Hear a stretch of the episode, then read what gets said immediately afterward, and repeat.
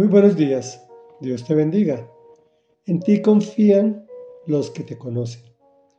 Es el título que le dimos al Salmo noveno también, escrito por David. Lo dirigió al director de alabanza. Cuando tú ves que hay nombres como Aleph, como Bet, eran aquellas personas encargadas de hacer, de hacer la alabanza. Y dice así, Quiero alabarte, Señor, con todo el corazón y contar todas tus maravillas. Quiero alegrarme y regocijarme en ti y cantar salmos a tu nombre, oh Altísimo.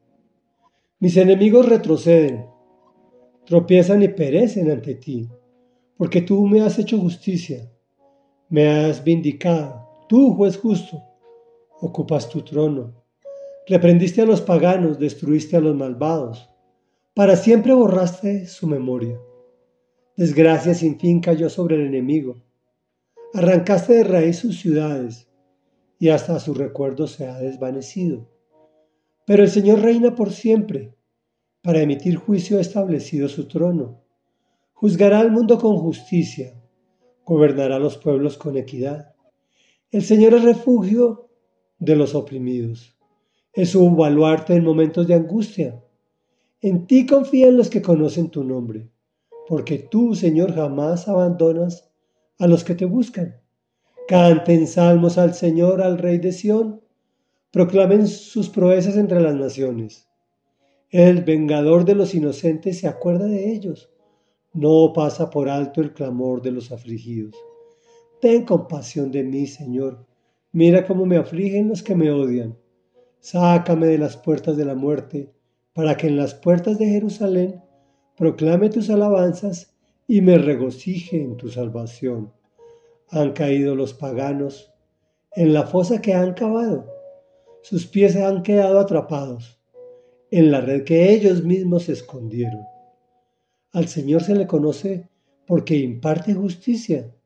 El malvado cae en la trampa que él mismo tendió. Bajan al sepulcro los malvados todos los paganos que de Dios se olvidan. Pero el necesitado no será olvidado para siempre, ni para siempre se perderá la esperanza del pobre. Levántate, Señor, no dejes que el hombre prevalezca. Haz que las naciones comparezcan ante ti. Infúndeles terror, Señor, que los pueblos sepan que son simples mortales. Comentario. Hoy David nos da una enseñanza sobre el poder de la alabanza, cuando se hace con todo el corazón y agradecimiento. Con el Señor por todas sus maravillas, cuando proclamas sus proezas. Primero te escucha, te ubica como hijo de Dios, te da alegría y tiene un poder increíble de justicia, pues hace venganza. Mía es la venganza, dice el Señor. Si tú te vengas, sacas al Señor de la ecuación y te permite que tú lo hagas por tus propios medios. Pero Él quiere ejercer esa venganza, pues destruye a los malvados.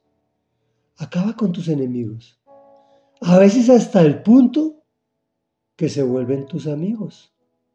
Suple y provee para tus necesidades.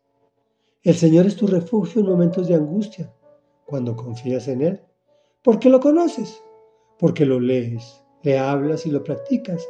Jamás te abandona. Y aun cuando no parezca, el Señor reina por siempre. Emite su juicio y juzgará al mundo con justicia.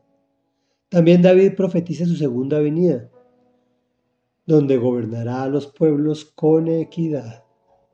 Reflexión. La alabanza es un arma tremenda que sirve en momentos de desánimo y también en los de alegría. Oremos.